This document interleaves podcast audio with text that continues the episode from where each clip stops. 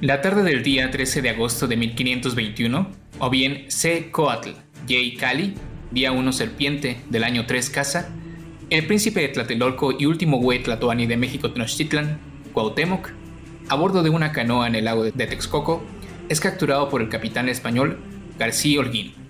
Cuando es llevado a ver a Cortés, Cuauhtémoc, rindiendo la ciudad, le dice, ya he hecho lo que estoy obligado a hacer en defensa de mi pueblo, y no puedo más. Toma ese puñal que tienes en el cinto y mátame. Cuauhtémoc se refería a una muerte ritual, sacrificado ante sus dioses. Cortés, ignorante de las tradiciones guerreras mexicas, se negó a ello. Quizá Cuauhtémoc no sabía que con la rendición de México Tenochtitlán no solo caía el dominio mexica sobre los pueblos de la náhuatl, sino toda la cosmovisión del mundo que los mesoamericanos tenían de sí mismos. De ahí en adelante, ya nada será igual. Acompáñanos en el primero de dos capítulos dedicados a revivir la historia de la caída de Tenochtitlán, donde revisaremos de forma cronológica todos los eventos, actores y consecuencias que significó la llegada de los españoles, ya hace más de 500 años, a las costas mesoamericanas. Así que, Macuauli Xihualacan, es decir, sean ustedes bienvenidos. Hola a todos, nosotros somos Alexa y el Inverbe Y Dante, el caballero sin caballo. dos entusiastas de la historia universal que deseamos compartir nuestra pasión con todo aquel que se atreve a escucharnos. En nuestro podcast podrás encontrar a personajes, batallas, libros y sucesos que por su importancia han trascendido hasta nuestros días para formar parte de lo que hoy conocemos como La historia. Acompáñanos cada semana para conocer lo más relevante de la historia del mundo desde el neolítico hasta la actualidad. todo esto en un ambiente ameno e informal, porque hay muchas formas de contar una historia. Pero es mejor cuando es platicadita. El día de hoy nos acompaña nuestro amigo José Tonatiu Guzmán Torres, que además de arqueólogo es muy buen platicador. Josué trabaja actualmente como arqueólogo submarino para el Instituto Nacional de Antropología de Historia de México, y aunque ustedes no lo crean, tiene mucho que aportar en el episodio de hoy. Hola, ¿qué tal? Este, mi nombre es Josué Guzmán Torres, soy este, arqueólogo, trabajo para la Subdirección de Arqueología Subacuática del Instituto Nacional de Antropología e Historia. Y bueno, yo estudié originalmente arqueología en la Universidad Autónoma de Zacatecas, estudié bachillerato en la Universidad de Guanajuato. Y después de terminar la carrera y hacer un poco de arqueología en el desierto, me, me aboqué por circunstancias extrañas del destino a hacer la arqueología debajo del agua, de barcos hundidos, de ciudades y asentamientos sepultados bajo las aguas y de otros este, de otras poblaciones y de otros contextos humanos de otras poblaciones que, que se han desenvuelto cerca del agua, del mar o de la navegación. Actualmente me cabe fortuna participar en un, pro- en un proyecto de investigación sobre la, la fundación de la Villa Rica y las, los primeros pasos de Cortés en Mesoamérica, que a la, a la postre daría lugar al invento de la Nueva España y bueno, la- al surgimiento del México que todos conocemos y amamos. Muy bien, pues eh, vamos a ver que ahora sí que todo tu expertise va a tener relevancia en eh, sobre todo la parte culmen de este capítulo. Pero primero, eh, Alexei, ¿nos puedes recordar las formas de contacto? Ustedes nos pueden encontrar en Instagram, Facebook o Twitter e, e- y también como arroba hplaticadita o bien vía correo en historiaplaticadita arroba gmail.com. Pues sin más, vamos a dar comienzo a este primer episodio dedicado a la caída de Tenochtitlán y empezamos con nuestro primer tema que es la llegada a las Indias. El primer antecedente de lo que podría ser la conquista de México Tenochtitlán es la llegada a América o a lo que después se conocería o nombraría como América por parte de Cristóbal Colón el 12 de octubre de 1492. A partir de estas expediciones de Colón, se empieza a poblar pues muchas islas de las Antillas. Quizá una de las poblaciones más importantes fue eh, la de La Española, que es la isla donde actualmente se encuentra Santo Domingo y Haití. El dominio castellano porque pues España no existe como tal como nación. Eh, sino Era, que- era Castilla y. León, ¿no? y son, no es el país, sino la corona, la monarquía de Castilla, este, busca rápidamente en América expandirse a nuevos territorios. Y pues claro, los expedicionarios lo que quieran es fama y fortuna, porque es el camino del éxito. Así es. Unos 20 años después de la llegada de Colón a, América, la isla, Cuba de, perdón, la isla de Cuba se encontraba ya dentro de esta órbita española. Pero antes de continuar, vamos a conocer un poquito de la biografía, la biografía de Hernán Cortés. ¿Nos quieres echar la mano con ella, Josué? Claro que sí. Pues bueno, Hernando Cortés o Hernán para los compas nació en la villa de Medellín, en Extremadura, allá en España, probablemente a finales del mes de junio de 1485. Fue hijo de Martín Cortés de Monroy y de Catalina Pizarro Altamirano. Por parte de su padre, Cortés era una familia de hidalgos venidos a, la pobreza. Y pues bueno, por parte de su madre, doña Catalina Pizarro, fue pariente del que también sería el famosísimo conquistador del imperio inca, Francisco Pizarro, que unos años después que su primo, pues se aventaría a darse de hostias contra los indígenas en los Andes. Como otros hidalgos que no tenían patrimonio, ni grandes riquezas, ni terrenos para que, heredar, el único patrimonio que su padre podía dejarle era la educación, hacerle que el pequeño Hernán a sentar a cabeza y obtuviera una carrera universitaria. Lo envió a Salamanca a estudiar leyes cuando tenía 14 años. Pero bueno, Cortés no era un tipo que pudiera estar sosegado en un aula, no tenía cabeza a él para estar encerrado escuchando latinejos durante varias horas. Bueno, al, al final de cuentas, Cortés no aguanta en la universidad y se va a la aventura. Intenta primero pasar a las Indias para participar en el, reparto del enorme pastel que era el Nuevo Mundo, pero no tiene éxito. No tiene éxito en, lograr el permiso de la corona para pasar al Nuevo Mundo. Y también falla en su intento por unirse a las tropas de Gonzalo Fernández de Córdoba, el gran capitán, que está está peleando las guerras del rey Fernando el Católico en, en, la Italia del Renacimiento. Pero Cortés, pues bueno, es un tipo que va a ser muy terco y muy tosudo, como lo vamos a ver en toda su vida, y no renuncia a su sueño de, de, convertirse en un famoso conquistador. En 1504 finalmente logra pasar a, a las Indias y se instala en Santo Domingo, en la isla de la Española. Ahí el gobernador, Nicolás de Obando, le, le, le otorga la escribanía del ayuntamiento de la villa de Azúa y unos indios en encomienda, como pago por su participación en la pacificación de algunas regiones de la, de la isla. Ya la historia más este, épica y militar y, y álgida de Cortés militar comienza hacia 1511, cuando se une a un tal Diego de Velázquez, que fue, no, fue nombrado por el rey Diego Colón, hijo de don Cristóbal Colón, para acometer la empresa de la conquista de la isla de Cuba. Cortés se desenvuelve como un guerrero dentro de, de, dentro de esta expedición y bueno, una vez que han conquistado la isla, Diego Velázquez le premia con la alcaldía de Santiago de Baracoa, ciudad en la que, en la que Cortés se instala con su mujer legítima, Catalina Suárez o Juárez de Marcaida, y bueno, empieza a, pasar sus años, sus años de, de, de encomendero en el Caribe. Pero bueno, el inquieto Cortés no podía quedar ahí, sino que tenía planes más ambiciosos. Es importante recordar que antes de la expedición de Cortés están las de Hernández de Córdoba y Juan de Grijalva. Sí, en realidad la de Cortés viene siendo como la tercera expedición. Y aparte es una medio ilegalona, ¿eh?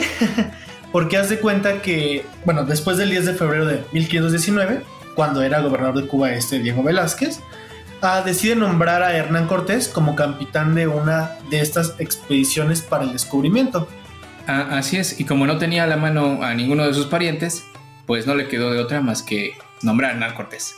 Bueno, se firman unas capitulaciones, como una especie de acuerdos de cómo se iba a estar la cosa. O sea, como las reglas Ajá. del juego, ¿no? Y esta, esa firma se realiza el 23 de octubre de 1518.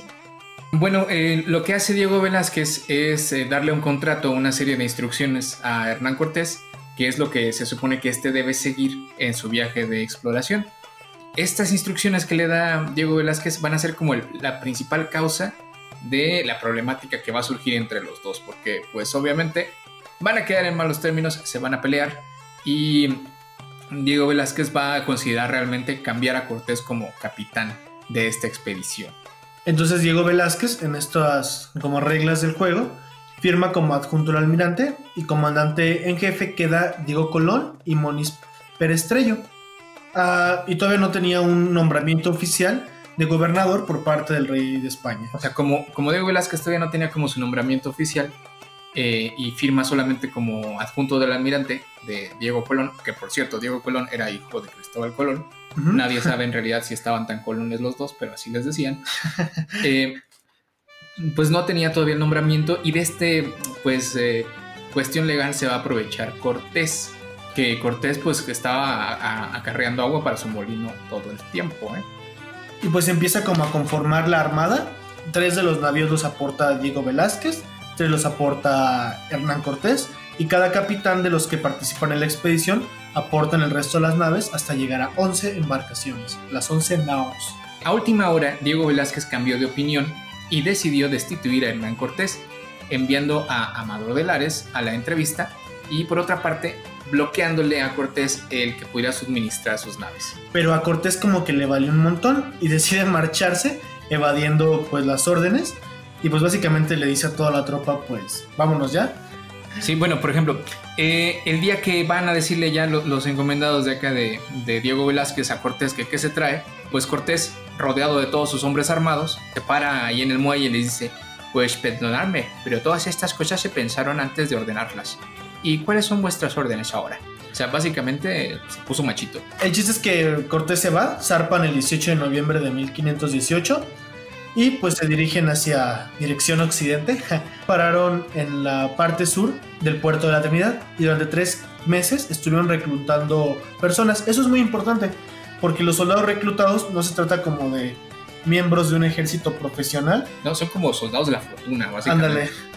Se me hace muy bien Piratas del Caribe cuando están buscando tripulación, así casi casi de que estás viendo que sale.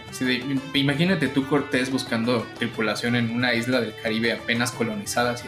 Pásele, pásele, llévele, tenemos expediciones al Nuevo Mundo, jama, riqueza, mujeres. Y pues nada, que juntó 550 expedicionarios, de los cuales 50 eran marineros y 16 de ellos eran jinetes que de hecho aportaron su respectivo caballo. Ah, de hecho Bernal tiene una, una parte en la que te dice cada jinete o sea, te dice el nombre del jinete y qué tipo de caballo tiene. Y el nombre del caballo. Bueno, no, no, no, es que no, no, tiene nombre del caballo, sino que nada más pone, pone, jinete y características del caballo. Ah, mira, muy bien. Bueno, bueno, vamos a todo esto, ver quiénes viajaban con Cortés. La expedición de Cortés se formaba entre 450 y 550 hombres. Cortés los reclutó así como a lo largo de la isla y haz de cuenta que en su expedición se conformaba de 11 navíos, tres de hecho los puso Cortés, tres los puso Diego Velázquez y varios capitanes que podían permitírselo ponían su propio navío. Y además 15 caballos, esto nos lo cuenta uno de los integrantes que es Bernal Díaz del Castillo. De hecho, Bernal Díaz del Castillo, en su libro Historia verdadera de la conquista de la Nueva España, nos cuenta, nuestras armas, lanzas, escopetas, ballestas, rodelas y todo género de ellas con ellas dormíamos y caminábamos, y calzados nuestros alpargates, que era nuestro calzado, y como he dicho siempre, apercibidos para pelear. Bernal Díaz del Castillo es quizá uno de los integrantes más importantes de la expedición, no solamente por el testimonio que nos dejó, sino porque pues, según él, es el soldado más experimentado. Ya había participado en las dos expediciones anteriores, la de Grijalva y la de Hernández de Córdoba, y bueno, este personaje, nacido en Medina del Campo, ahí en Castilla, era el, más viejo de los expedicionarios, sobrevivió a todo el proceso de conquista, escribió este libro en el cual pues da su relato como para que se le reconozcan sus méritos durante la campaña y de paso tirarle caca a otro historiador que es López de Gómara. Eh, otro de ellos fue Pedro de Alvarado, eh, Alexei, ¿nos puedes contar un poco de Pedro Alvarado? Pedro Alvarado nació en Extremadura, que es una parte de España. Ahí bien extrema. y dura. Y pues él participó en la conquista de Cuba. De hecho, él es de los más peleoneros de toda, la, de toda la historia de la conquista de América. Y él participó también en la expedición de Juan de Grijalva. Y al parecer fue llegado a ser nombrado, o sea, le pusieron como de apodo Tonatiuh Sí. es el nombre del sol en náhuatl, por sus cabellos rubios. Sí, era rubio o pelirrojo, no sé si, si tenía esa, esa sensación, pero sí, creo que sí le decían Tonatiuh. Mi, compa el Tona. Entonces, se ha, ha sido considerado como el segundo conquistador en importancia, pues solamente después de Cortés, pues él siguió participando en varias campañas. Él participó en la toma de Tenochtitlán, en la conquista de Guatemala, en la de Perú, en la de lo que actualmente es el territorio de Zacatecas. Pero, y, en esta última, donde es Zacatecas, que en ese momento va a ser llamado Nueva Galicia, parece que muere aplastado por un jinete. Muy bien, entonces Cortés sale finalmente de, de Santiago, donde estaba reclutando tropas, y se dirige hacia la isla de Cozumel. La embarcación de Pedro de Alvarado llegó a Cozumel dos días antes, lo cual molestó a Cortés mandó castigar al piloto por llegar antes. Nada más como dato curioso, si tú lees las cartas, dice la isla de Cozumel y en otras fuentes se habla de la isla de Yucatán. Esto es importante porque nos dice como cuál es el estado del conocimiento geográfico del continente. Así es, o sea, no sabían que era una península, o sea, seguían pensando que era una, una isla. Pero bueno, continuando, de la expedición de Hernández de Córdoba llevaban a el intérprete bautizado como Melchorejo, y de la expedición de Grijalva a una esclava jamaiquina. Cortés envió intérpretes con, en busca de los jefes mayas de la isla para ver si la, visita podía ser de carácter pacífico. Al principio, el jefe supremo o Alan Uinic, Alan ahí disculpen la pronunciación, sí, no, no, cuidado del maya, y los jefes secundarios o Batap de la isla se negaron a entrevistarse con los españoles, a los, con los españoles. Sin embargo, tres días después se presentó ante Cortés una persona que se dijo señor de toda la isla. Y tras una larga charla, Cortés le habló sobre el rey de España, bueno, el monarca de Castilla y de la fe católica, además de recalcar sus intenciones de carácter pacífico, si todos pues se volvían vasallos de el monarca. El jefe le respondió que aceptaba las condiciones y mandó hablar a los jefes secundarios de la isla. Y unos días después, al parecer, pues como que todo el mundo primero se escondió de que estaban los españoles de pues, ¿qué onda con estos? Pero conforme vieron que la cosa se podía dar de forma pacífica, es que las ciudades que estaban ahí empiezan a recuperar su vida. Así es. Eh, en este lugar, además, Cortés confirmó la presencia de otros dos españoles que habían naufragado hace ocho años en el Golfo de Darién y habían sobrevivido en un bote arrastrados por la corriente hasta las costas de la península, donde pues, fueron hechos prisioneros por los mayas. De estos náufragos ya había escuchado hablar Cortés en Cuba y quería contactarlos para poder rescatarlos. Y pues por la recomendación de este jefe maya, Cortés envió cuentas verdes como pago de rescate a los captores y escribió una carta dirigida a los náufragos. Eh, envían las, las cartas, el pago del rescate y dos barcos para que se acercaran lo más posible a, esa, a esas, costas, para poder recogerlos. Se da una espera de seis días en esta costa y no se tiene noticia. Como la situación como que estaba estancada, ambas naves regresan a Cozumel y le notifican de la situación. Dos días después, Cortés decide continuar con su trayecto hacia Veracruz. Bueno, lo que sería Veracruz, porque todavía no la Bueno, sí. Sí. Eh, sin embargo, pues el más tiempo los obligó a detenerse en la costa de la península de Yucatán y tuvieron que regresar a la isla para reparar eh, la embarcación capitaneada por Juan de Escalante que se había dañado. Eh, al día siguiente finalmente llegó una, a una isla una canoa con nativos y el que era pues uno de esos náufragos que era Jerónimo de que por su aspecto, o sea, ya estaba como que bien tropicalizado, ya lo confundieron con uno de los mayas. Entonces él se entrevista con Andrés de Tapia, luego es llevado ante Cortés y se incorpora a la expedición como un traductor entre el castellano y, el maya de la zona yucateca. Sí, todavía no eres castellano. Castellano, sí, sí, sí. No, perdón, el, el, maya de la zona yucateca y el castellano. Ah, claro, claro. O sea, y era dialecto, ¿no? De la zona. Claro, claro. Ahora, Aguilar declaró haberse entrevistado con otro compañero náufrago sobreviviente, eh, que era Gonzalo Guerrero. Eh, pero como Gonzalo ya se había adaptado a, la vida en la cultura maya, prefirió quedarse en Yucatán. De hecho, él hasta se queda y va a ser partícipe de resistencias en, futuros ¿no? es, como que esa, bueno, no se tiene como una fuente fidedigna, pero se cree que en efecto eh, murió combatiendo a, el chiste es que el 4 de marzo de 1519 los conquistadores españoles zarparon de Cozumel y dejaron atrás lo que creían que era la isla. la isla de, Yucatán. y pues ya la flota sigue su, su viaje. Es como viaje de costa, por lo que hoy en día es el estado de Tabasco. Sí. Y pues en un lugar que se llama, porque se nombró Potonchan, que creo que ahora es Cabo Catoche. Sí este, decidieron aprovisionarse de agua y comida. Entonces, bueno, el intérprete maya aprovecha la oportunidad de, escapar y aconsejó a los mayas chontales realizar un ataque. Sin embargo, estos se negaron. Eh, el, intérprete maya que traían en la expedición pues eh, hace eh, lo más sensato que tenía en ese momento y era escaparse. Entonces va alertando a los mayas de la región a que pues tienen que atacar a los invasores, que no se crean esto que lo otro. Eh, y bueno, va previniendo a, los habitantes de la zona a que pues no sean tan amigables con eh, pues, los españoles, ¿sí?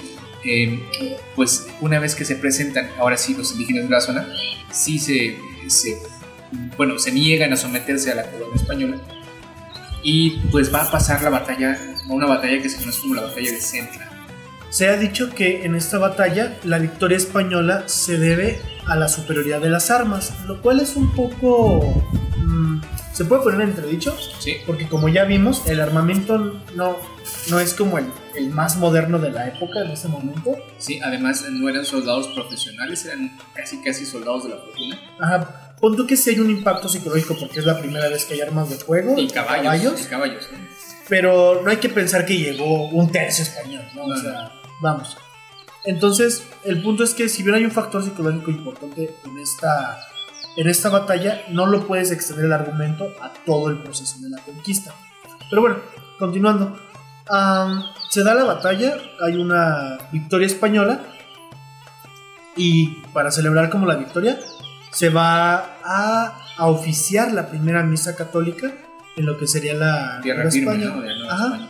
Así es. Y se crea el, el poblado de Santa María de la Victoria, que más tarde va a ser la, la capital de la provincia de Tabasco. Eh, y bueno, esta victoria es importante, pero cuéntanos por qué, Josué.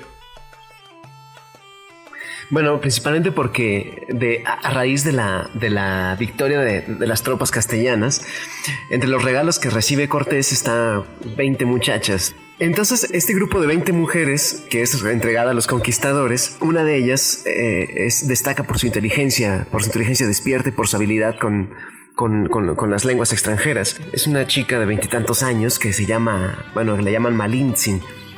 Los españoles la van a, la van a, a- a castellanizar como la Malinche y finalmente la bautizan como Doña Marina. Esta, esta chica que habla maya y náhuatl va a ser una pieza clave para, para entender a las, a las sociedades que va a ir encontrando la tropa expedicionaria cortesiana conforme vayan tierra adentro. Porque a partir de Vera, bueno, de, de los territorios más hacia el, hacia el, hacia el occidente de las, de las tierras chontales, se habla náhuatl y una variante del náhuatl. Entonces Marina traduce el náhuatl al maya para, para Jerónimo de Aguilar, para que finalmente Jerónimo de Aguilar traduzca del maya al castellano para Sí. Cortés.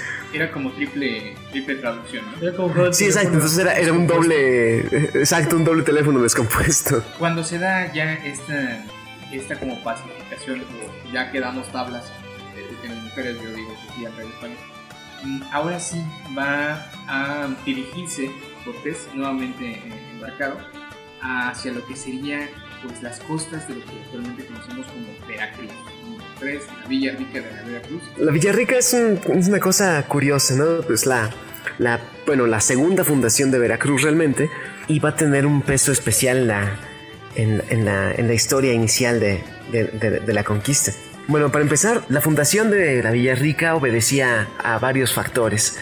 En primera instancia necesitaba Cortés sentar una base de operaciones, una primera base de operaciones que, le permitiera una, una- una puerta al Atlántico y a la comunicación con España y con el Caribe, quizá una, una base de, de- de refugio dado que las cosas fueran mal tierra adentro.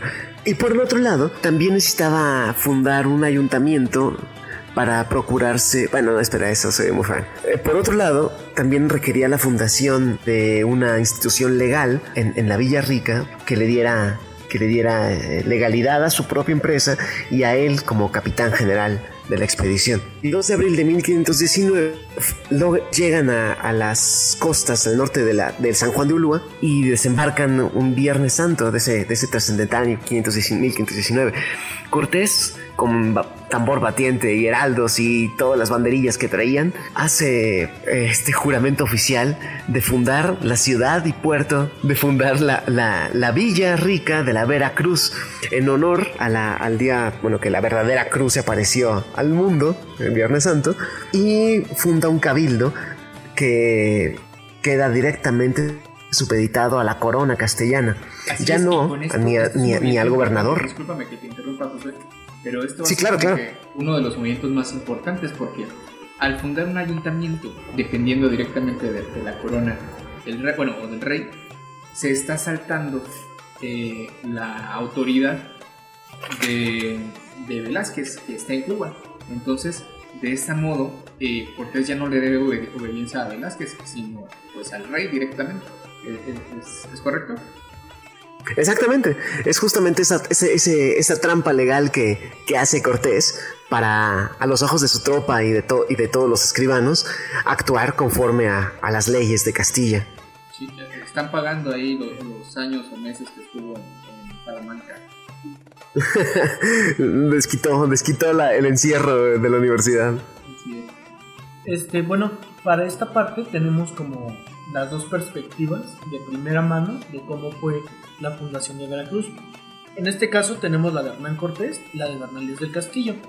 La de Hernán Cortés en sus cartas de relación, que de hecho vamos a mencionar un poquito más adelante, eh, él menciona, abro comillas, comenzó una gran diligencia a poblar y fundar una villa, a la cual puso por nombre la rica villa de la Veracruz, y nombrónos a los que presentes suscribimos por alcaldes y regidores de la dicha villa.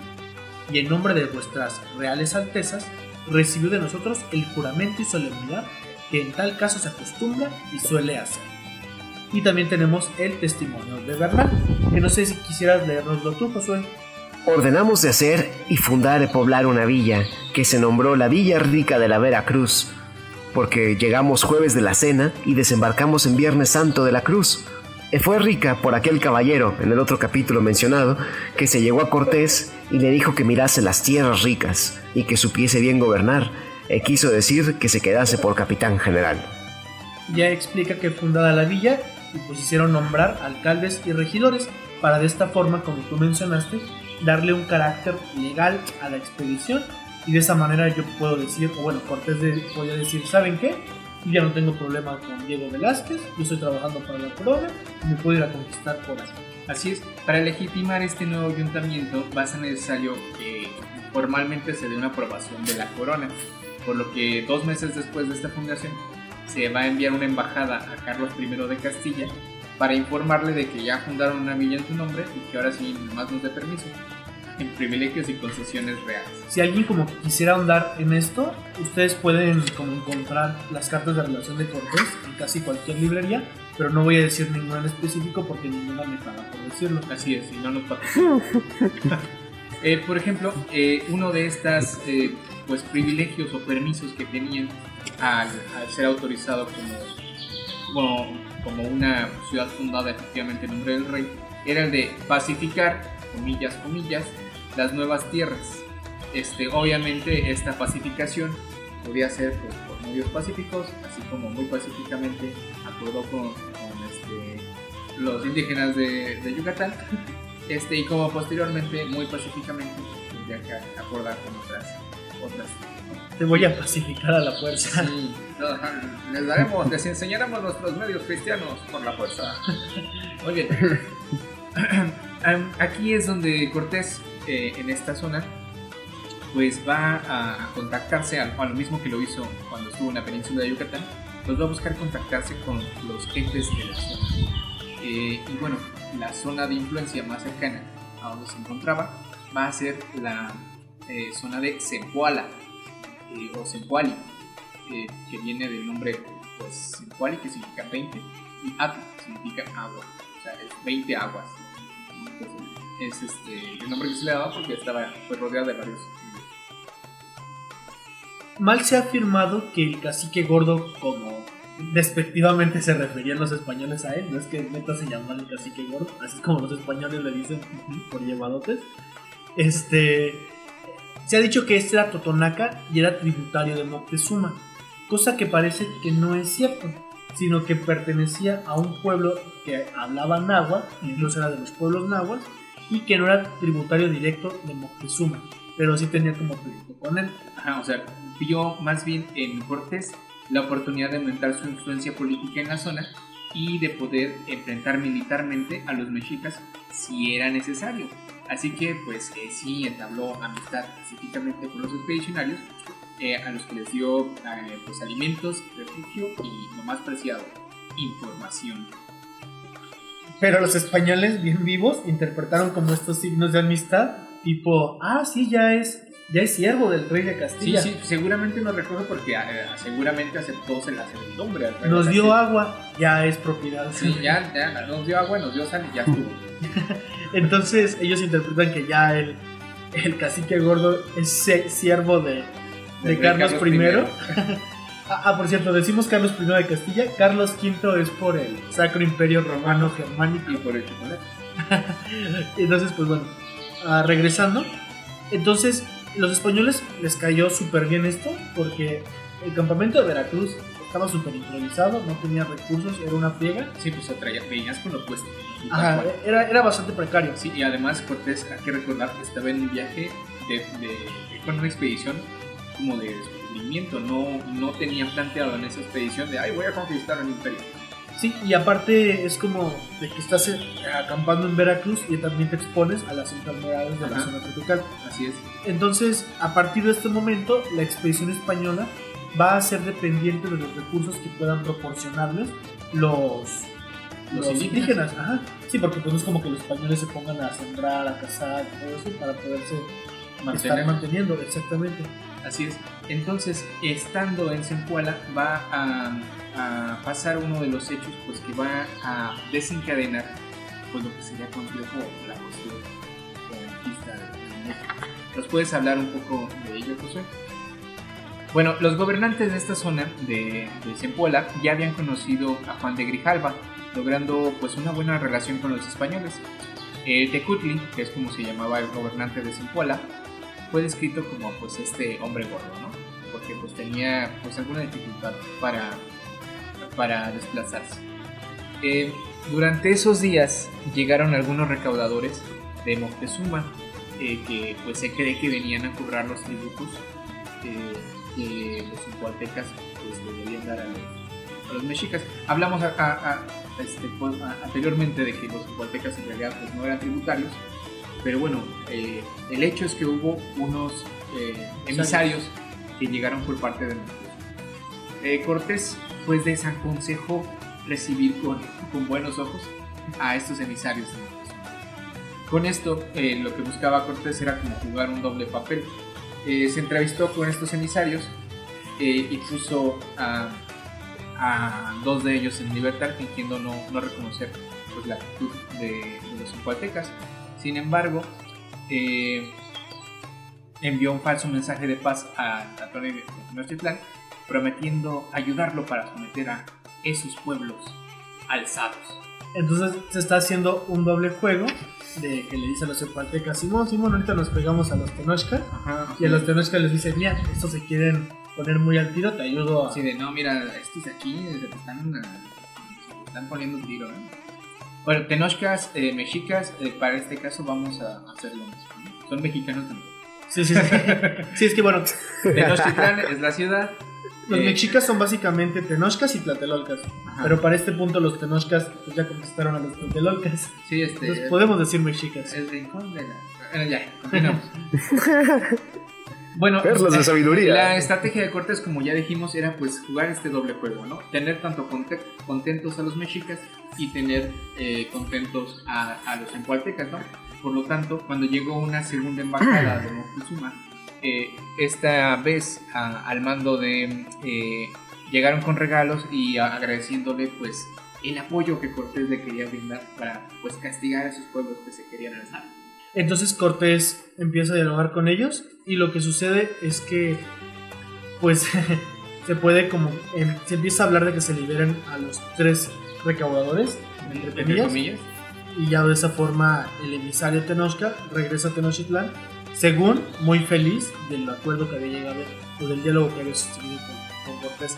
Hay que recordar que todo lo que se dice aquí se dice desde la perspectiva española, Ajá. entonces hay que tomarlo con pincitas.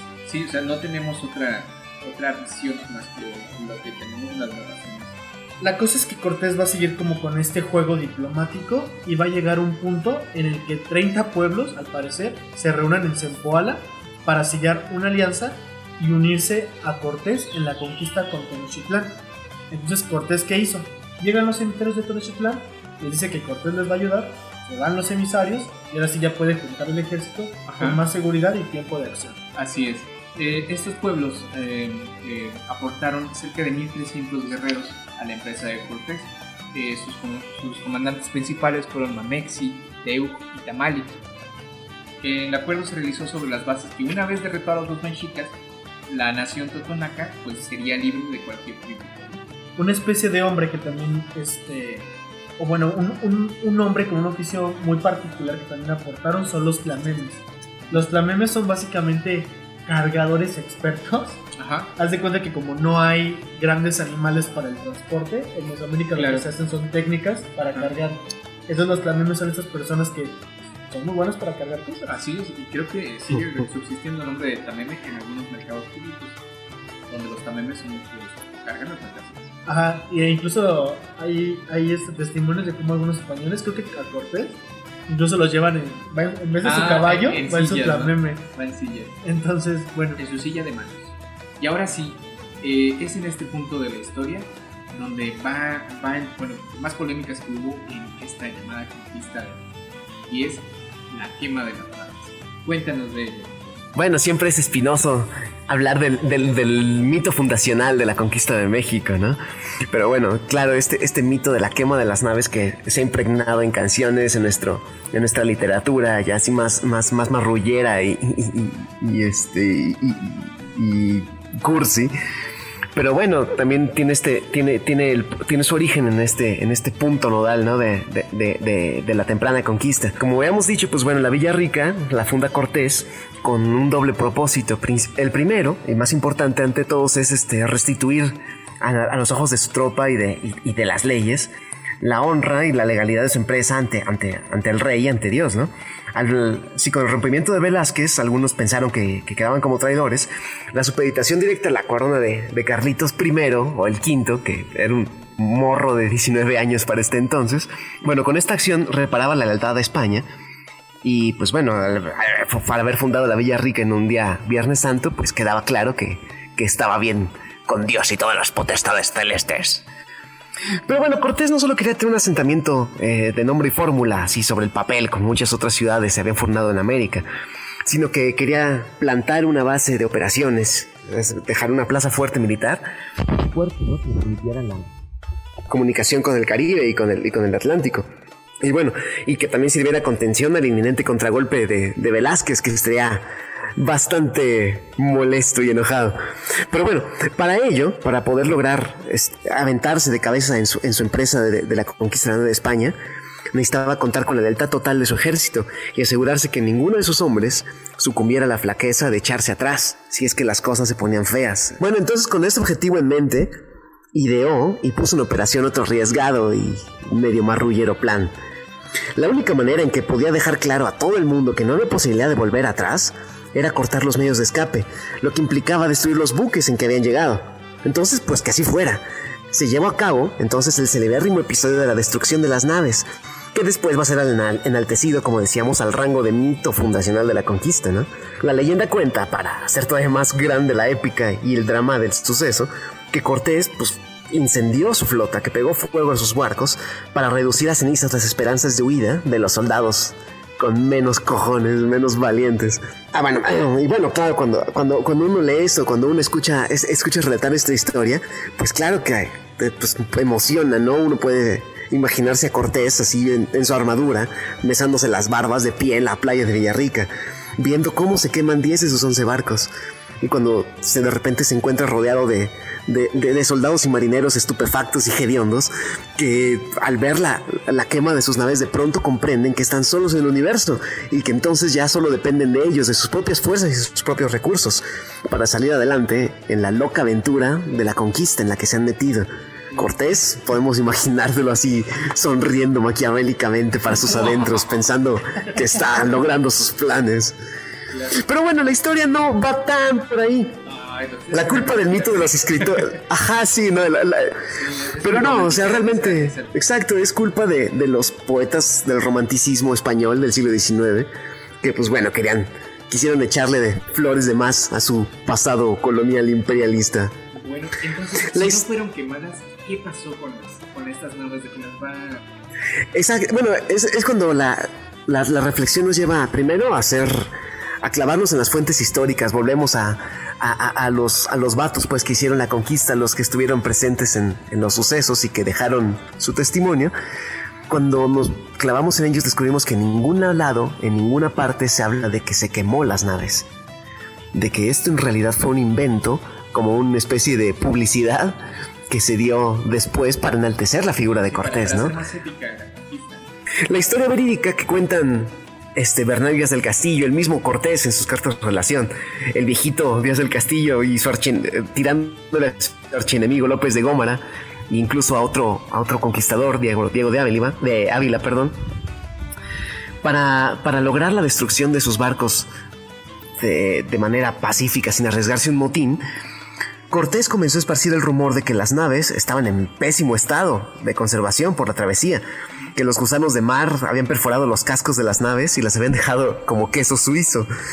O sea, que se hundirían en la primera borrasca, que se pudrirían con el calor y la humedad jarochos, y que a final de cuentas más valía tirarse en la panza de un tiburón o de un barranco que embarcarse en esas cáscaras de nuez a punto de la ruina. Eran barcos que habían cruzado el océano hacía quizá 20 años y habían estado expuestos a las aguas tropicales del Caribe, que, si eso es cierto, están infestadas de, de teredos y de otros organismos xilófagos, es decir, que, que, que carcomen la madera de los cascos de las embarcaciones el chiste, el chisme que se inventó Cortés empieza a regarse entre, entre la tropa y las tripulaciones y poco a poco empieza a cobrar adeptos. En medio de la inquietud general, sale Cortés con otra de sus ideas geniales y les dice, queridos baturros, estos barcos están que se pudren.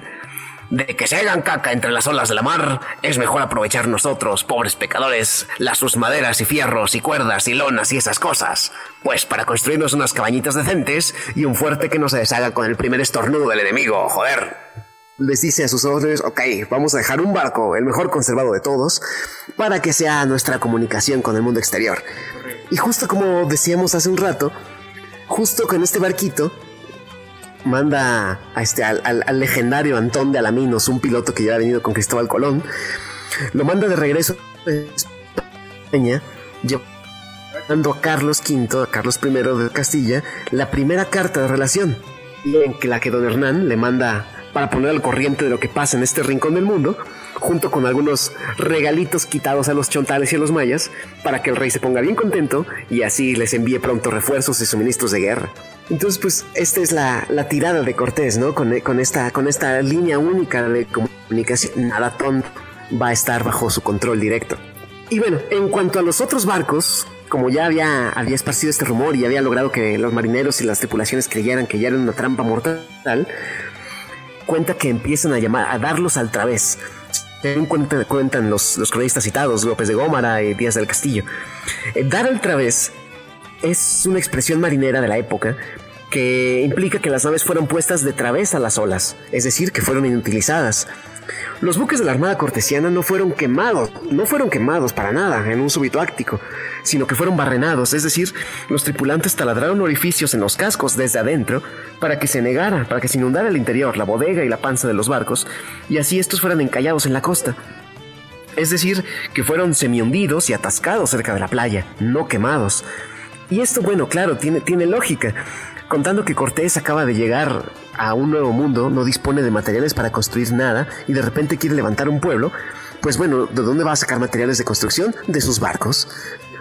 Va a desguazar y a, y a lijar todo material que pudiera servir para levantar el asentamiento y el fuerte de la Villarrica y todo aquello que pues le pudiera servir en la, en la empresa de la conquista militar que comenzaba todo aquello que le sirviera maderas trabajadas, cuerdas, lonas, poleas y mucho, mucho, mucho hierro en forma de clavos, pernos y herrajes. Todo eso le va a servir para levantar la Villarrica y para fundir este, balas para los arcabuces, espadas para, para las tropas, hachas y alabardas a partir de, de los mismos clavos y de los, de los fierros que transportaban los barcos. Entonces, pues claro, vemos que incendiar las naves hubiera sido una burrada, deshacerse de, todo ese material utilizable. Pues bueno, y bueno, vamos a dejar este primer episodio hasta este suceso, hasta la llamada quema de las naves, y vamos a pasar a nuestra sección de Historiando Ando.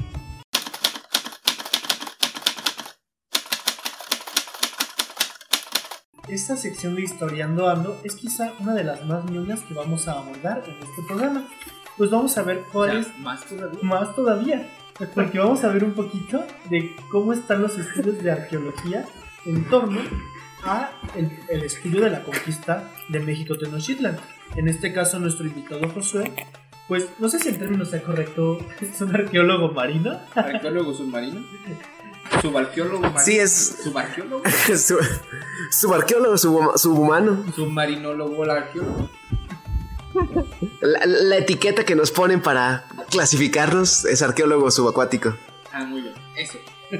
Pues bueno, Josué es un arqueólogo sub- subacuático y pues tuvo la, la fortuna de participar en una expedición que, en la que se cree podría eh, pues aportar un poco de luz sobre esto, eh, este mito de la quema Tomando precisamente eh, este punto de, de- de la destrucción de las naves como uno, como un, como un símbolo, digamos, de la, de la, de la creación de, de- la Nueva España después del, del México moderno, eh, una serie, un- un grupo de arqueólogos marítimos y, y- y subacuáticos, tanto norteamericanos como mexicanos, conformamos un, un equipo de investigación para un proyecto eh, abocado a buscar las huellas de las primeras huellas de Cortés en, en- en Mesoamérica, ¿no? A partir de la fundación de Villarrica. Entonces, basado ya en, en los estudios que un, un historiador veracruzano del siglo XIX, un tal don Francisco del Paso y Troncoso, había hecho, había identificado el, el- lugar de la actual ardeada de pescadores de Playa Villarrica como, como el original sitio de la fundación de la Veracruz de Cortés, eh, nos decidimos a, desarrollar un, estudio de la zona de la zona enfrente de ese pequeño puerto. Ahora, para ello teníamos que empezar a, tejer una red de, hipótesis cada vez más ñoñas. Aunque bueno, yo quisiera mencionar algo, que del Paso y Troncoso justamente lo que encuentra es que la actual ciudad de Veracruz no puede ser la villa rica de la Veracruz fundada por Cortés punto de desembarco, ¿verdad? Exacto. Sí, justo ese es uno de los principales aportes de- de- del Paso y Troncoso, que, que nos llama la atención sobre ese, sobre ese particular, que la Veracruz actual, la que todos conocemos, en realidad no es la Veracruz original, es la, es la cuarta Veracruz que fue trasladada de ese lugar hasta 1599. Eso quiere decir que no es la Vera Cruz. No es la vera, Exacto. No es la Vera Veracruz, es, un, es una estafadora. No le crean a los jarochos. Pero bueno, este. Entonces, eh, comenzando nuestra red de hipótesis y de, y de presupuestos y asunciones, lo que queremos buscar, nuestro, nuestro primer objetivo o nuestro objetivo principal, es encontrar un pedazo de, los, de alguno de los barcos de Cortés. Esto porque, bueno, como somos arqueólogos ñoños, lo que más nos interesa, más allá de la, de la, de la anécdota y de la epicidad de la, de la historia, es conocer a las personas que estuvieron detrás de esos de estos sucesos. Particularmente, lo que nos interesa es conocer la- las técnicas y el, conocimiento de, de construcción naval, de cómo armaban los barcos, la, la- la gente de la península ibérica a finales de la Edad Media, es decir, entre el siglo XV y los primeros años del siglo XVI. Estos son barcos que, pues bueno, son revolucionarios en, en la, en la- en la historia del jodido mundo náutico porque son equivalentes a las naves interplanetarias de hoy en día. Eran capaces, los únicos vehículos capaces de interconectar dos mundos culturalmente y biológicamente muy separados, como lo eran este, Europa y Asia, de la América y las Antillas. Al conocer eh, las características de la construcción, cuáles son las técnicas que ocupaban, qué clavos lo hacían, cómo hacían los clavos, este, qué, cómo, cómo dejaban el mineral, qué maderas utilizaban, podemos eh, llegar a conocer más, más íntimamente a, estas, a estas sociedades que se lanzaron al mar y que lograron conquistar el océano, ¿no? Para ahora sí que lograr la primera globalización y, dar con ello inicio a la, a la edad moderna. Es decir, casi nada. Pero bueno, el chiste es que estos, estos barquitos estaban cosidas, eran maderas de roble, cosidas con miles y miles de clavos de hierro. Si pensamos que Cortés, al momento de destruir su, su- flota, desmanteló todas las obras superiores, es decir, todo lo que flotaba este, de- del barco, podemos o tenemos esperanzas de que la panza de los barcos, es decir, la parte, la parte del fondo del casco, haya quedado sepultada bajo la arena una vez que se hundió. Entonces tenemos un montón de madera con un, un friego de, de- de- clavos y pernos de hierro. Esta enorme cantidad de clavos de hierro necesariamente deforma o altera en, en- en una mínima parte el campo magnético terrestre al- a- al- alrededor de- de- del punto donde se encuentra.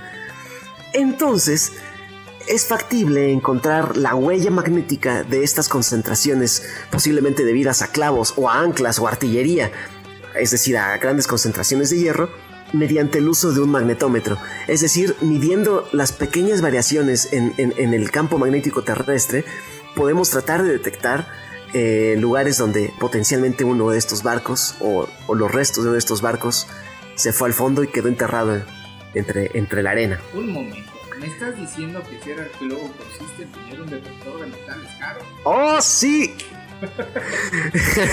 en realidad, claro, o sea, como arqueólogo, la ventaja es que nadie sabe bien qué clase de ciencia somos.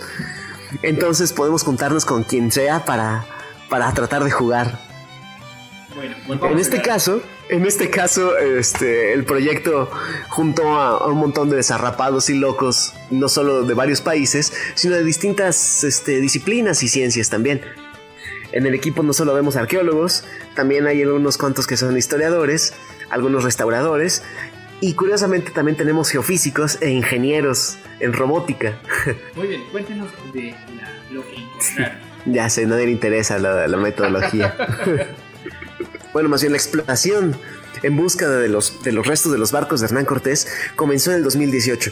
Eh, frente a Playa Villarrica, Estuvimos paseando durante casi tres semanas este magnetómetro con el que logramos mapear algunas de las zonas donde, donde existían concentraciones anómalas de, este, de, materiales que, que, incrementaban el magnetismo terrestre.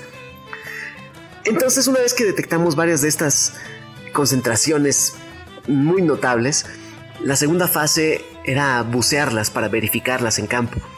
Es decir, ya nos, tirábamos hasta una profundidad de 8 o 9 metros, que era lo máximo que, hay en la rada de Villarrica, con detectores de metales y varillas de sondeo para tratar de, localizar el cuerpo magnético, el, eh, esencialmente hierro, que, estuviera causando la anomalía.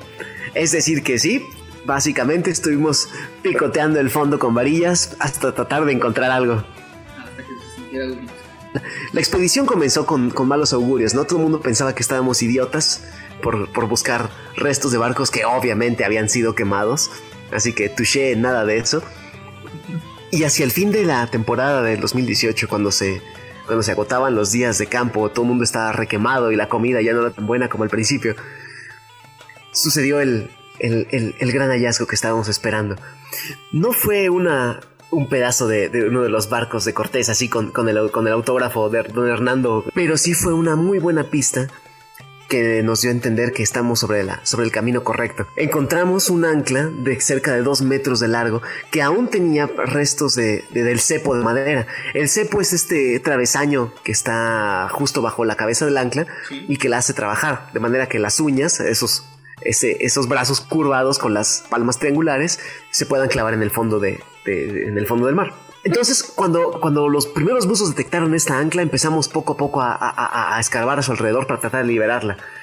El sueño se hizo casi fantástico cuando logramos desenterrarla suficiente para, para, tomar medidas precisas y ver el, contorno, el contorno que tenía este artefacto.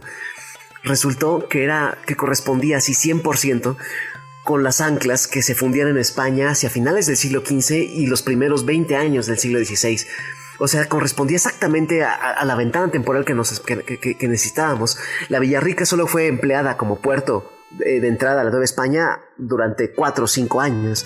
Es decir, que, las anclas que encontrásemos ahí habían pertenecido sí o sí a la Armada de Cortés de 1519 o a los barcos que vinieron en 1520 con Pánfilo de Narváez a tratar de, de castigarla, ¿no? Entonces fue un, fue un éxito parcial, pero bastante buen augurio, encontrar una de estas anclas que, pueden ser fielmente datadas a, los años del comienzo de la aventura de Cortés en la conquista de la Nueva España. El, el, siguiente año encontramos dos anclas más que en conjunto forman un patrón que parece dar a entender eh, que, que, estas anclas estaban sosteniendo a las naves muy cerca de la costa. Es decir, quizá a los cascos que ya habían sido encallados en, muy cerca de la playa y estaban siendo desmantelados por, por, los, por las tropas de Cortés. Es decir, que, que quizá, quizá, muy probablemente, encontramos la prueba definitiva de que, de que en efecto Cortés desmanteló, encalló y desguazó sus naves frente a la playa de Villarrica. Así que en tu cara, mito de que la quema de las naves. Vaya, muy muy interesante esta, esta pues, crónica de, de los nuevos descubrimientos y bueno, esperemos que nos sigas actualizando en cuanto continúe la temporada. Pues muchísimas gracias. Con esto terminamos nuestra sección de Historiando Ando y vamos a darle paso a nuestra sección de comunidad.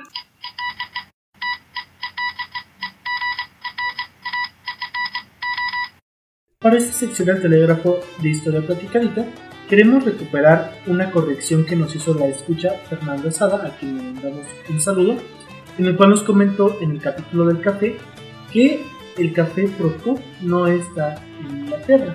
Al- no, creo que había dicho yo en Perdón, Alemania, en Alemania, perdón. Sí, no, en efecto, está en Francia, en París. Entonces agradecemos muchísimo la corrección Sí. y también nos mandó una serie de textos para futuros episodios de historia de la alimentación e historia de los sentidos. Así es. Le agradecemos muchísimo. También agradecemos a, a Marifer eh, que nos recomendó que hubiésemos agregado también al café vienés en eh, nuestra historia del café. Pues bueno, no lo agregamos, pero lo agregamos. Café vienés. Y cuando tú me preguntaste, yo no te dije en realidad cuál es mi café favorito, ¿Cuál? el de sus ojos. Ay, no. ¡Ay, bebé! Con esto finalizamos la primera parte. La siguiente semana vamos a abordar la cuestión ya de la calle de Tenochtitlán propiamente. Vamos a intentar hacerlo. Ya vimos un poquito la perspectiva de los españoles y nos platicó este Josué muchísimo sobre incluso qué se sigue descubriendo. La próxima semana nos vamos a poner un poquito más del lado Tenochca, de cómo es el auge y caída del dominio mexica.